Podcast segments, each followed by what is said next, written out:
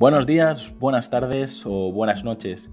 Bienvenidos a esta primera temporada de En Persona, el podcast donde entrevisto a emprendedores, empresarios y personas que he conocido, que me han acompañado o influenciado durante mi formación o mi carrera profesional. No sé si estarás en el coche, paseando el perro, lavando los platos o en el gimnasio. Solo quiero agradecer que estés escuchando este episodio ya que has decidido invertir lo más valioso que tienes, tu tiempo. Antes de dar paso a la entrevista, me gustaría comentarte que para mí es muy importante conocer tu opinión sobre el podcast, así que si quieres ayudarme, escríbeme al formulario que encontrarás en llamapuyolcayón.com barra contacto. Hoy conocemos a Ana Seijo. Ella es una emprendedora vital y optimista, por encima de todo, apasionada de los nuevos retos y en constante aprendizaje y crecimiento, consultora y gestora del coworking Wojavi. Eh, sobre todo, muchísimas gracias por invitarme. La verdad es que ha sido una sorpresa enorme y espero estar a la altura del resto de invitados. Así que no tengo secretos, puedes preguntarme lo que quieras y empezamos cuando quieras. Muchísimas gracias Ana y pues sí, vamos a empezar con, con la primera pregunta que dice, ¿qué libro recomendarías y en qué formato te gusta leer? Bueno, yo soy de la vieja escuela, así que soy de papel y lápiz y me gustan los, libros en papel, me gusta tocarlos. Eh, de unos años a esta parte es verdad que leo poquita ficción, pues un poco por mi profesión. Entonces, mis recomendaciones serían El mito del emprendedor de Michael Gerber y El libro negro del emprendedor de Fernando Trías de Bes, porque creo que ahora que estoy muy, muy metida en el mundo de los emprendedores, tú lo sabrás igual que yo, a los dos nos ha tocado emprender, los comienzos son difíciles y nadie nos cuenta lo que nos va a pasar. Y luego cuando ya llevas unos años y lo ves en perspectiva, eh, pues al final entramos en la rueda del hámster y no y tampoco vemos la luz si no sabemos delegar. Entonces yo creo que el, el mito del emprendedor aclara todas esas cosas. Creo que son dos buenas lecturas incluso para gente que, trabaje por, cuenta ajena, pues un poco para, despertar ideas. Muy bien, buenas recomendaciones. Y vamos con la segunda, que es ¿cuál es tu película favorita y cuál es tu serie favorita? Bueno, mi película favorita es Origen. Es una película, sí, es una película que además he visto un montón de veces, porque me produce inquietud, curiosidad y mm, no sé, eh, no sé cómo decirlo. Para mí pone de, pone de manifiesto algo que, eh, que, actualmente está como muy en auge, la capacidad que tienen las personas de implementar ideas en otras y que esas otras personas crean que son ideas propias. Y eso me produce curiosidad y nervios a la vez. Me parece un tema súper eh, interesante. Y la serie, bueno, la serie va a ser más superficial y más íntima. Me encanta Friends. Me gusta muchísimo la gente, me gusta muchísimo las personas. Soy una apasionada de, rodearme de, de, gente interesante y para mí Friends pone muy en valor la amistad, pero sobre todo la máxima de que juntos llegamos más lejos, que yo creo que además es la, la base de mi profesión, el coworking, ¿no? Sola no haría nada si no me, si no me reuniera con más personas. Y mm, bueno, esas son mis, mis recomendaciones también. Muy bien, vamos con la tercera pregunta. ¿Qué lugar te gustaría visitar y cuáles de los lugares donde has estado es el que más te ha gustado? Pues me gustaría mucho visitar San Francisco. Me llama mucho la atención la cultura americana por lo diferente que es a nosotros. Los españoles somos de comer tranquilo, de dormir la siesta, de sobremesas, de vermuts, y ellos lo hacen todo rápido. O sea, corriendo, café en la mano, comer eh, por las calles, eh, reuniones en tres minutos por Skype. Y, y, esa diferencia cultural me llama muchísimo la atención. La cuna de los emprendedores es San Francisco, entonces uno de los lugares que me gustaría visitar es San Francisco. Mis lugares favoritos. Yo soy ciudadana del mundo. Soy boliviana, criada en Galicia y en la adolescencia la he pasado en Málaga, entonces me lo pones muy complicado. Llegué hace 22 años a Mallorca y me enamoré de Mallorca. O sea, la primera vista que yo tuve fue de noche de la catedral y dije, yo quiero vivir aquí. Y aquí llevo 22 años. Entonces, para mí mi ciudad favorita es Mallorca. Me encanta su calidad de vida. Al sitio al que vuelvo siempre es a Málaga. Su gente y su gastronomía mm, me llaman dos, tres, cuatro y cinco veces al año. No, no puedo dejar de ir y de ciudades que he visitado y que me han llamado muchísimo la atención, Múnich y Berlín, por, que son súper cosmopolitas y son a la vez muy acogedoras. O sea, he encontrado que la gente es muy hospitalaria y, que puedes ser tú sin miedo a, que nadie te juzgue ni que nadie te critique por cómo vas o cómo piensas o, o qué es lo que crees. ¿no? Y me llamó mucho la atención. Esas son mis ciudades. Así me gusta, ¿no? que no solo los mallorquines defendamos Mallorca, sino que eh, mucha gente le, le dé este toque especial que acaba quedándose, ¿no? Y este es, un, es tu caso. Y, sí, sí, sí. Para mí Mallorca siempre será mi casa. Bueno, así lo es. 22 años ya es mucho tiempo como para no quererla. Sí, sí, sí. Enamoradísima hasta el final. Aquí me quedaré. Dime. Vamos con la siguiente pregunta que es de todos los eh, retos eh, que has cumplido, de cuál te sientes más orgullosa y luego qué, retos todavía tienes pendientes de, cumplir. Bueno, yo cada año tengo una frase. De mayor quiero ser.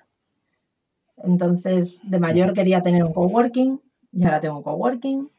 De mayor quería ser mentora de emprendedores y ahora soy mentora de emprendedores. De mayor quiero ser formadora he sido formadora. De mayor quise hacer un TEDx y ese es mi, gran orgullo. No mucha gente sabe por qué hice el TEDx. Mi padre falleció hace poquito y, su sueño era verme subida en un escenario. Entonces, TEDx te da un año para hacer el evento y yo rodeada de personas maravillosas, de un equipo de 35 profesionales, conseguimos hacerlo en dos meses y medio.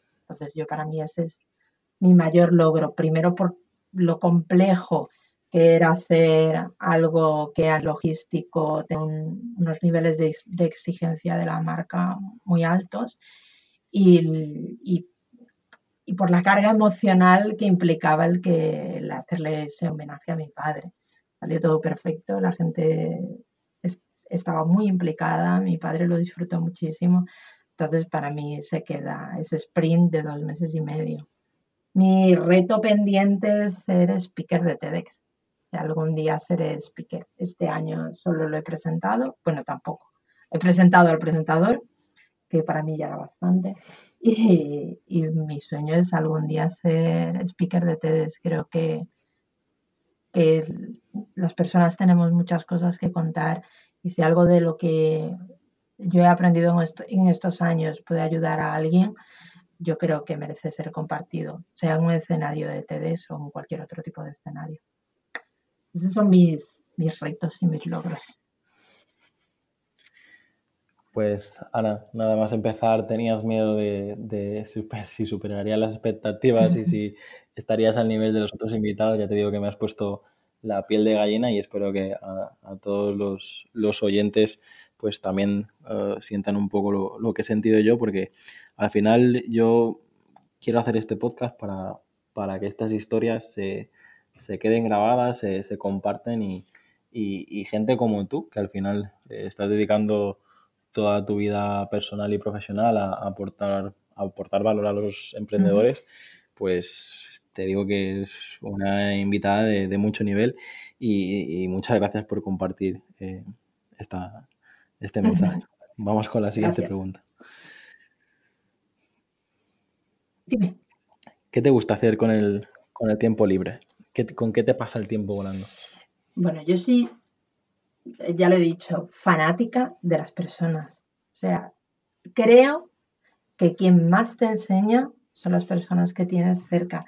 Que rodearte de personas interesantes, de personas que aporten, de sus vivencias, de sus historias, es lo mejor que nos puede pasar. Mm, me encanta escuchar las historias que me rodean. Me puedo pasar horas invertidas escuchando a otras personas conocidas o desconocidas. Entonces, lo que más me gusta es estar con mi gente y, con aquello con lo que se me pasaría el tiempo volando es escuchando historias de emprendedores. Como mentora creo que eh, las historias que pasan por mi vida son las que a mí me enriquecen y es las que van a, son las que van a conseguir que yo aporte valor a los nuevos emprendedores que lleguen. Entonces, enriquecerme de, esos proyectos, de, esos, de esas ilusiones, de esos sueños, de esas historias que hay detrás de cada, de cada proyecto emprendedor, para mí es en lo que me encantaría invertir las 24 horas de mi, de mi día, ¿no? Aparte de, de mi familia y mis amigos, por supuesto. Así que mm, por y para los emprendedores cuando queráis. De hecho, la, siguiente pregunta creo que irá un poquito relacionada porque eh, la siguiente pregunta es ¿cuál es tu mayor virtud y cuál es tu, mayor defecto? Imagino que escuchar es una gran virtud, pero a ver si, si nos puedes contar un poquito más. Bueno, me gusta mucho escuchar, pero las personas que me conocen dicen que mi mayor virtud es la generosidad. No tengo nada mío. De hecho, muy pocas personas que hayan acudido a mí no me han encontrado. Y si no me han encontrado así, ha sido porque, porque realmente ha habido una razón de peso por la que no, no he podido estar. Pero eh, sí que es cierto que todo lo que yo tengo, todo lo que yo aprendo, todo lo que yo encuentro, procuro ponerlo siempre al servicio de los demás. Me da igual que sean mis hijos, me da igual que sea mi familia, me da igual que sean amigos, me da igual que sean desconocidos lo que te decía antes, yo creo que si algo de lo que yo he aprendido puede ayudar a alguien, mm, mi existencia ya merece la pena, entonces necesito compartirlo. Mi mayor defecto ya lo has comprobado, soy charlatana profesional, o sea, me encanta hablar y a mí me pides que hable y me puedo pasar cuatro horas hablando, así que tú córtame cuando tú quieras. no, no, vamos, vamos, muy bien, no te preocupes. ¿Tienes algún, ¿Tienes algún vicio que puedas confesar. No sé si escuchas mejor con una cervecita en la mano, si eres de adicta al chocolate, no sé, cuéntanos algún vicio que se pueda confesar. Tengo, tengo vicios, todos confesables. Em, cuando empecé con esto de los emprendedores, eh, sí que es cierto que me di cuenta que uno de los grandes problemas de casi todos ellos era el tema de la conciliación, aunque no tuviesen hijos el tema de la conciliación con sus parejas, con sus familias, y empezamos a hacer un ejercicio de dedicar una hora a la semana e, en exclusiva que tenían que consensuar con, la persona con la que vivieran. Entonces en ese momento yo consensué con el que era mi marido eh, que los jueves por la tarde yo me iba de Bermud con mis amigas. Y, desde entonces todos los jueves es sagrado que mis amigas y yo nos juntemos a arreglar el mundo delante de, un vermut. Si es en verano en, alguna terracita y si es en invierno, pues tenemos un sitio donde ya nos recogen y nos reservan la mesa sin que digamos nada, que es la Gloria en el Molinar. Y, allí, pues bueno, pues nos contamos secretos, nos contamos experiencias, nos contamos sueños y, disfrutamos un poquito la vida, que con un vermut todo mejora siempre. Ahora entiendo por qué han surgido tantas bermuterías en, Mallorca que hay por todos lados. Es, culpa tuya. Claro que sí. Yo, de cerveza no soy, a mí la cerveza no me gusta, pero ponme un vermú y bueno, y nos hacemos amigos para toda la vida. Muy bien. Y Ana, en los momentos de, bajón, eh, ¿qué música te pones a, o sea, qué canción te pones a, a todo volumen para, animarte? Bueno, yo escucho música constantemente porque me, hace sentir viva, me hace sentir muy bien. Creo que, la música es la medicina del alma, ¿no? Entonces, me ha costado mucho contestarte a esta pregunta porque yo creo que cada momento tiene su canción, pero sí que es cierto que si me levanto de bajón o necesito un chute extra de energía o, necesito pues que algo se mueva dentro de mí, va a ser un poquito superficial, lo siento, pero la que me pongo es Wake Me Up de Avicii. Me flipa su vídeo musical, me gusta muchísimo su letra y tiene un ritmo que si no te despiertas es porque realmente la noche anterior ha sido muy, muy dura. Una pregunta un poco especial que no se, no se suele hacer normalmente, pero la quería incluir aquí en el podcast. ¿Qué es para ti la felicidad? Bueno, eh, yo este año he tenido un año súper complicado a nivel personal. Y a pesar de todo, al, tiempo que estamos ya a punto de terminar, yo te puedo decir que, que mi vida es feliz. Porque cada noche hago una... Yo nunca pensé que pudiese meditar, yo soy una eh, hiperactiva cerebral y nunca pensé que pudiese parar mis, mis pensamientos. Entonces, cuando, cuando todo empezó a complicarse y, empecé a sentirme un poquito saturada, empecé a meditar cada noche, nada, diez minutitos, y a dar las gracias. Y en mi meditación lo que hago es el balance del día. Si el balance de mi día, a pesar de las cosas malas, tiene más cosas buenas, pues eso, personas que me han aportado, proyectos que han salido bien, la satisfacción del, del trabajo bien hecho del día, o no sé, mi hijo que, que me ha dicho que soy la mejor madre del mundo, cosas así, pues si el balance del día es bueno, yo creo que la felicidad realmente está en las pequeñas cosas, el balance de tu vida es bueno y eso es la, la felicidad por encima. Al final, la vida es la que es y nos va a traer reveses siempre. Y, siempre vamos a tener una persona que, no le gusta cómo la hagamos, o siempre, pues eso, se va a morir un familiar, o, se va a ir a vivir a otra ciudad, o, o simplemente el día no va a ser como nosotros esperábamos. Y no podemos hacer nada contra eso, pero lo que sí podemos hacer es ver si lo que nosotros hemos hecho durante el día nos acercaba a, a ese pedacito de felicidad. Y ya te digo, si mi balance es bueno, mi día es bueno, si mi semana es buena, yo soy feliz. A estas alturas me considero una persona bastante feliz en, las pequeñitas cosas, ¿no? En disfrutar del vermú, de los compañeros, de mis hijos y de poco más y del trabajo bien hecho. No sé si era lo que esperabas, lo que esperabas algo más profundo. No, no, está genial, está, está perfecto. Si tuvieras la oportunidad de, susurrar a, la Ana de 8 años, ¿qué le dirías? Fíjate siempre de tu intuición. Eso que no sale de las tripas, eso que, que estás a punto de iniciar un proyecto y tu conciencia te dice hazlo, pues yo le diría a mi, a mi niña interior, fíjate siempre. De hecho,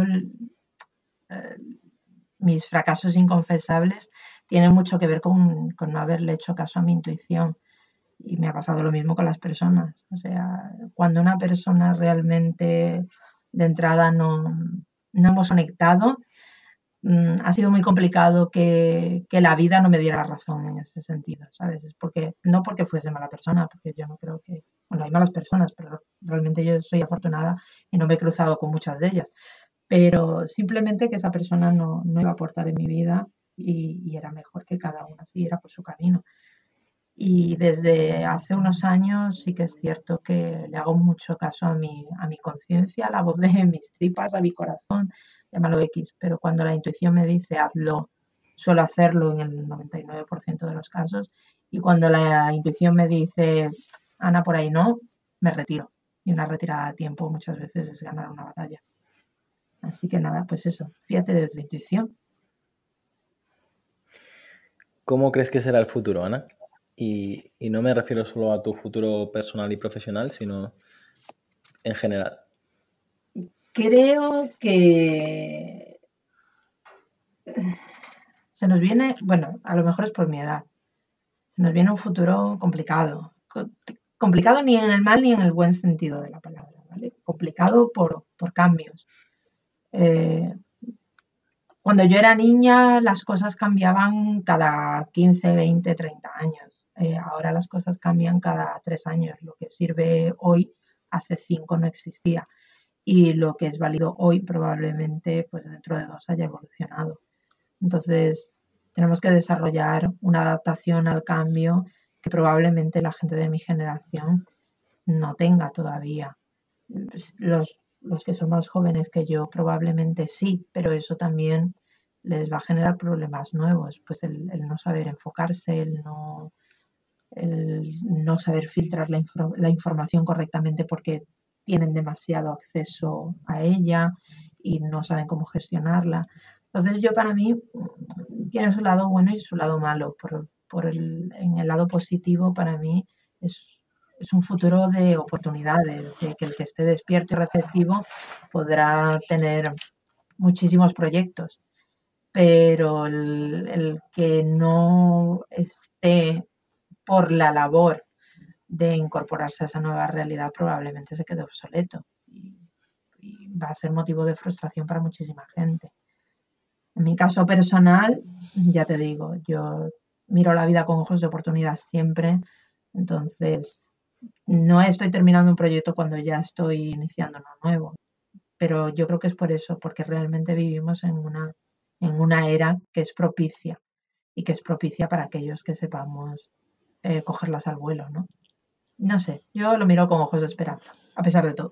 Me, alegra que hayas dicho para los que sepamos. Eh, no sé si, te refieres a que, a que yo estoy en tu club y te lo agradezco.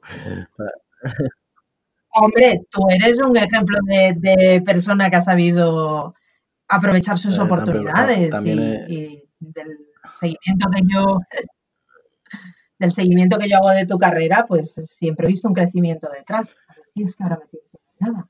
No, no, no, no paro tampoco, así que supongo que, será eso lo, que ves. Y bueno, ya luego lo, comentamos si quieres, que hoy eres tú la protagonista. si pudieras enviarte un mensaje para el futuro con 80 años, eh, ¿qué palabras congelarías para, para escuchar más adelante? De todo se aprende y la actitud es el primer paso del camino. O sea, mm, ya te he dicho, eh, cada año tengo la frase de mayor quiero ser. Hace muchos años estaba completamente convencida de que no, tenía suerte en la vida y, y que Brorizonia, que era la empresa donde yo trabajaba. Entonces, en vez de tomármelo como la reafirmación de que realmente no tenía suerte en la vida, cuando empecé a mirar las cosas con, ojos de oportunidad y, de hecho la, frase que yo dije cuando salía por la, por la puerta de la empresa fue, no sé qué voy a hacer en la vida, pero voy a ser feliz. Y yo no sé si fue ese cambio de actitud, esas ganas de, comerme el mundo, esas ganas de, de, hacer cosas para mí, por mí y por los míos. Pues al final, bueno, conoces mi trayectoria de los últimos seis años creo que no me he equivocado. hay mucho de experiencia, hay mucho de conocimiento, tengo una vida profesional anterior, tengo unos estudios, pero yo creo que no hubiese llegado donde he llegado si no hubiese tenido la actitud que he tenido, sobre todo en, los momentos de revés, ¿no? Entonces, pues mi yo de 80 años se quedará con eso, con que de todo se aprende y que la actitud siempre es el primer paso. ¿A quién te gustaría conocer, Ana? Y te digo, hay gente que nos habla de personajes de hace 20 siglos, hay gente que nos habla de familiares que no tuve la oportunidad de conocer y hay gente que simplemente nos habla de deportistas o actores o gente famosa del siglo XXI. Eh, Si te reformulo la pregunta, eh, ¿a quién te gustaría conocer? ¿Quién te viene a la cabeza? Bueno, venir me viene mi padre pero, pero yo conocía mucho a mi padre, además. Eh, mi padre y yo teníamos una relación muy bonita, pero sí que es cierto, él, él, tenía una, una enfermedad que, duró muchos años y al final de su enfermedad eh, decidió juntarnos a mi hermano y a mí y contarnos su historia, su historia personal desde que era pequeñito. Entonces como que me descubrió una nueva persona y me hubiese, tenido, me hubiese gustado tener la oportunidad de, de profundizar más, ¿no? Tener un poquito más de, tiempo para disfrutar ese, esa persona que yo no conocía. Y si me tuviese que ir a un personaje público, pues el que me inspira, y me inspira muchísimo, sobre todo en el campo de los emprendedores, es Simon Sinek, el creador del Círculo de, Oro, que es, además para mí es un gran ejemplo de, de orador profesional y de speaker, y yo de mayor quiero ser como él. Muy bien. ¿Qué ha supuesto emprender para ti, Ana? ¿Y por qué sí o por qué no lo, recomendarías? Bueno, yo para mí, emprender eh, no es solo hacer un negocio. Para mí es una actitud. Tú puedes ser emprendedor en tu vida familiar, puedes ser emprendedor entre tus amigos, yo que sé, siempre ser el que organiza las fiestas, por ejemplo o ser intraemprendedor, que es una figura que a mí me gusta muchísimo, que es para aquellas personas que tienen la actitud, pero por circunstancias o, por elección prefieren vivir al amparo de, un salario. Y, y, luego estamos los emprendedores, los que nos tiramos a la piscina, pase lo que pase. Pero yo para mí emprender es querer hacer algo que cambie significativamente tu vida algo que te acerque más a un propósito personal, algo que da igual lo que sea, pero que dentro de 20 años te siga dando la, energía para seguir haciendo cosas, ¿no? Si, si yo emprendiera solo por dinero o solo por tener un reconocimiento público, mm, no sé, quizás dentro de 10 años estaría muy quemada con eso. Y realmente yo lo que quiero es levantarme todas las mañanas con, con una misión, ¿no? Y para mí es, encontré que emprender era mi manera de, encontrar mi lugar en el mundo y yo ahora lo que quiero es que las personas encuentren su lugar en el mundo, pero esa es mi misión. Yo creo que todo el, todo el mundo, si sacara su gen emprendedor, pues encontraría eso. Aquello que cambiaría significativamente su vida. Tener un hijo, construirte una casa, buscarte un trabajo mejor, algo que dé sentido a tu vida. Para mí eso es emprender. Bueno, pero como mentora de, emprendedores y hablando un poquito más de, del concepto comercial de, a nivel empresarial, eh, ¿tú crees que, que, todo el mundo sirve para, ser emprendedor? Y perdón que me salga del guion, pero teniendo una mentora de emprendedores, pues tengo que hacer... No, no, no. No, no, no, tranquilo. A ver, yo para mí los, los pros del, del emprendedor es que si lo haces bien, pero solo si lo haces bien, vas a tener una libertad financiera y, sobre todo de tiempo, ¿no? Para disfrutar de los tuyos, de tus hijos, de tus amigos, de viajar, de un montón de cosas. Eso tiene un lado oscuro. Eso tiene un lado oscuro que es el, sacrificio que vas a, o sea, las horas que vas a tener que invertir durante mucho tiempo, no solo en generar un, un proyecto, un servicio de calidad en un mundo que es y competitivo, sino muchas horas de, actualizarte, de ser el mejor, de, tener una propuesta de valor muy, muy definida. Y no todo el mundo está dispuesto a hacer ese sacrificio. Y además yo creo que es loable que no todo el mundo lo haga. O sea, a mí no me parece bien, me parece muy bien que haya políticas de apoyo a emprendimiento, pero no me parece que sea el, recurso fácil de la solución al autoempleo. Y, y no todo el mundo vale, y lo, más, lo que es más importante, no todo el mundo quiere. Entonces, mm, si yo hoy con lo que sé eh, me encuentro gente que viene con ideas muy buenas, ideas potentes, ideas que además podrían tener una proyección, pero no veo que, vayan a tener esa voluntad de sacrificio, por lo menos en el inicio, porque luego en el momento que rentabilizas y delegas, pues las cosas cambian. Pero si veo que, que por lo menos los dos, tres primeros años no va a haber esa voluntad, yo les sugiero que se busquen un trabajo. Al final hay mucho de la actitud de emprendedora que se puede aplicar a, la búsqueda de empleo, hay mucho de marketing aplicado para la búsqueda de empleo y no todos tenemos que ser felices siendo autónomos.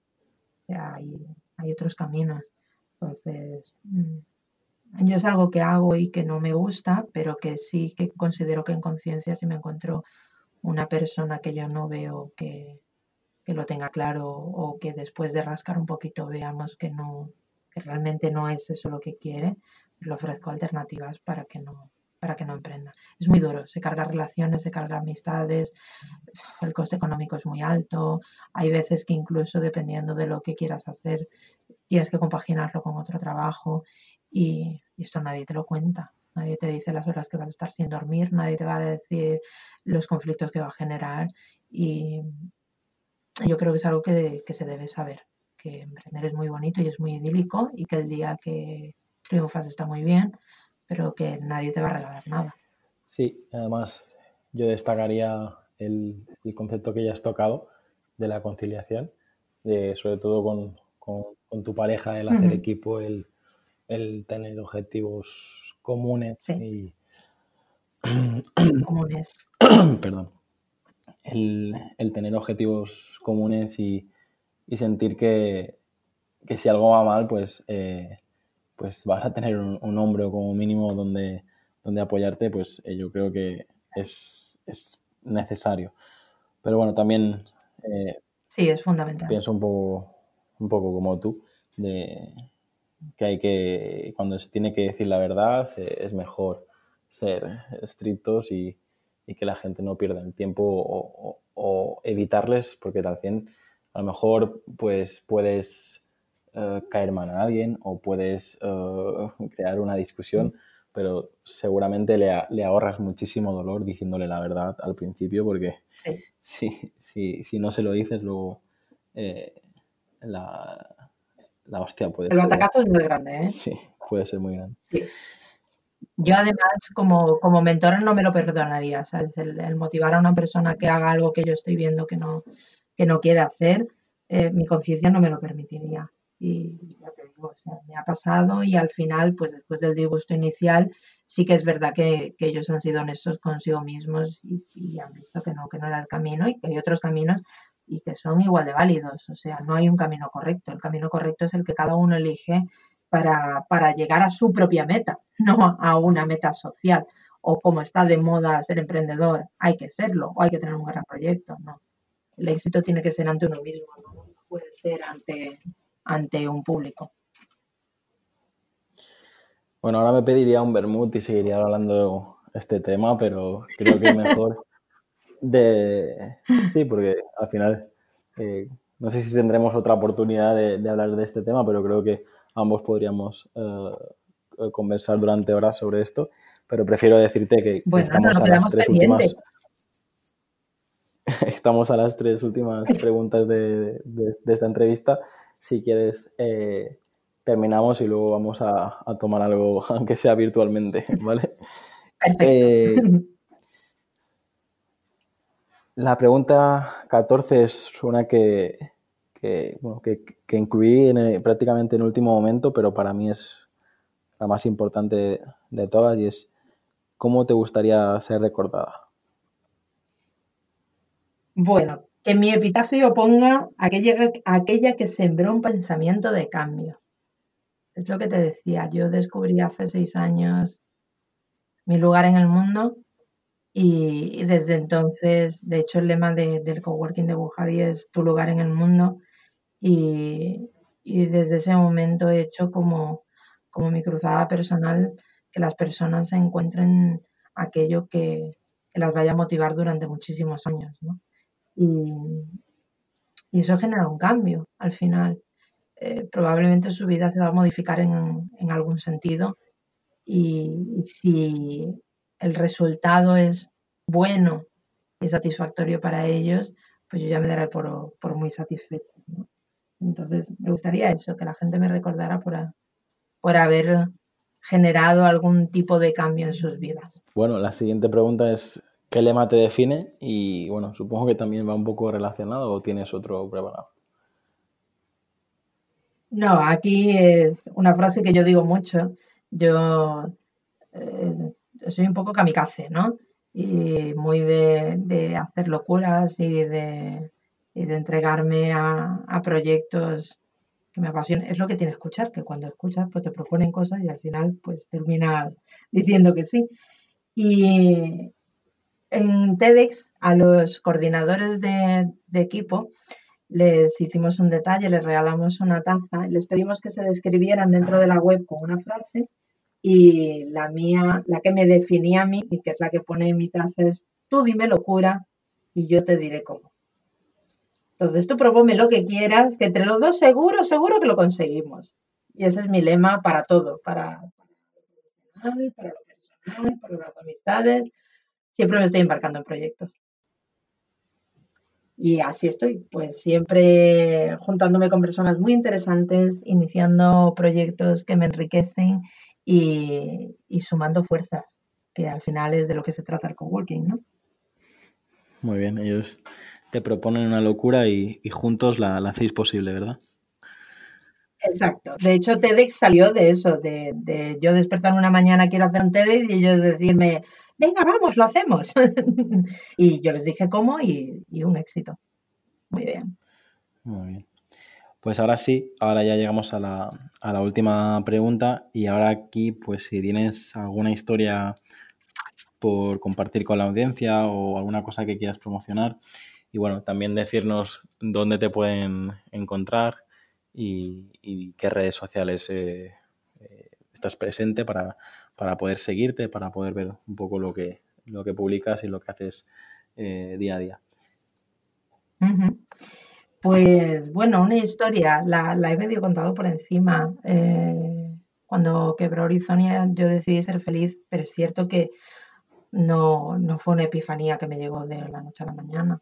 Yo tomé esa decisión y durante un año estuve investigando en, en las cosas que podían ser más afines a mí descubrí pues eh, que me gustaban mucho las personas, descubrí que era facilitadora de personas, que se me daba muy bien conectar proyectos y, empecé a soñar y esos sueños me marcaron mis objetivos y, descubrí que si mis objetivos estaban claros el, camino era más sencillo.